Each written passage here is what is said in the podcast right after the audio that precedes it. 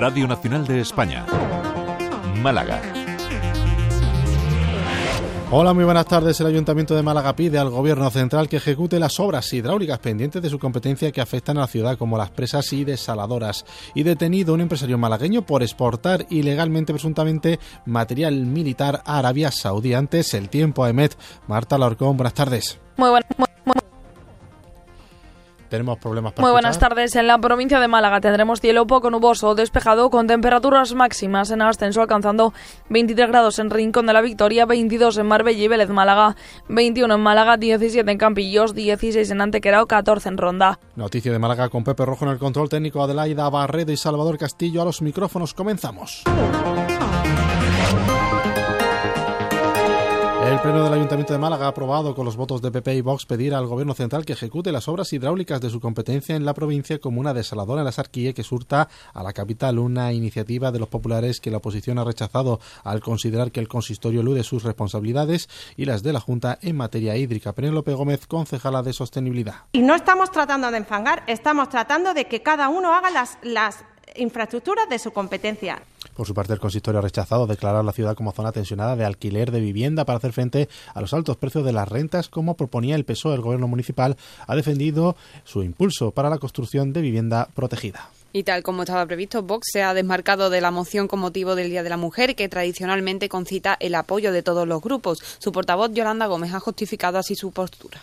Ustedes vienen diciendo que Vox ha roto el consenso institucional, pero es que ustedes, señores del Partido Popular, han consensuado con aquellos que han aprobado la ley del solo sí es sí, Desarticulada en Málaga una trama dedicada al contrabando de material militar con destino a Arabia Saudí. Exportaba ilegalmente motores y repuestos para carros de combate y vehículos blindados de transporte de tropas. Ha sido detenido el propietario de una empresa ubicada en Málaga desde donde habría realizado exportaciones por valor de casi 3 millones de euros sin las correspondientes licencias. Además, prestaba asistencia técnica a las Fuerzas Armadas saudíes para la modernización de sus blindados y acorazados que habrían sido empleados en la guerra de Yemen. Hoy 29 de febrero se conmemora el Día de las Enfermedades Raras que afectan afectan a casi 150.000 personas en nuestra provincia. Una de ellas es Carmen Silva, una niña de tres años de Benalmádena. Sufre encefalopatía epiléptica asociada a la mutación de un gen que le ha provocado una discapacidad del 94%. A día de hoy, su enfermedad no tiene cura. Su única esperanza es una terapia de edición genética que investiga la Fundación Gallega de Medicina Genómica,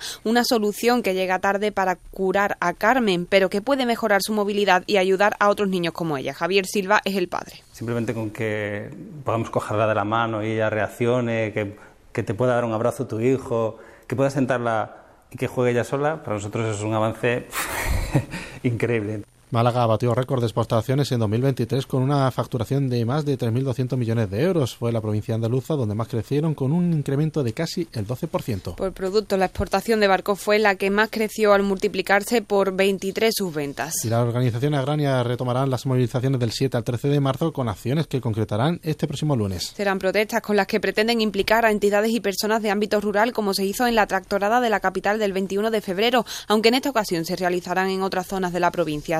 COAG y UPA ven insuficientes los avances para agilizar la aplicación de la PAC y las cláusulas espejos para productos de terceros países que les ha trasladado el Ministerio de Agricultura. Luis Planas ven necesaria la implicación de más ministerios del Gobierno, como son los de Transición Ecológica, de Trabajo y Hacienda. Y ya está disponible para visitar en la colección del Museo Ruso hasta el 5 de mayo la exposición fotográfica Imagine Cities, realizada por Anastasia, Anastasia Samoilova, que critica los problemas de los habitantes de grandes ciudades como París, Nueva York o Madrid consumidos por las tecnologías, el exceso de publicidad o la gentrificación. Victoria del Val es la comisaria de la exposición. Eh, y se trata de un ensayo visual, un ensayo de, fotografía documental eh, pura y dura, eh, revisitado y refrescado por el ojo de Anastasia, en el que se nos muestra cómo es la ciudad global, digamos y dos mujeres de 60 y 26 años han sido detenidas por presuntamente agredir física, y verbalmente a varios sanitarios de las urgencias del Hospital Regional la madrugada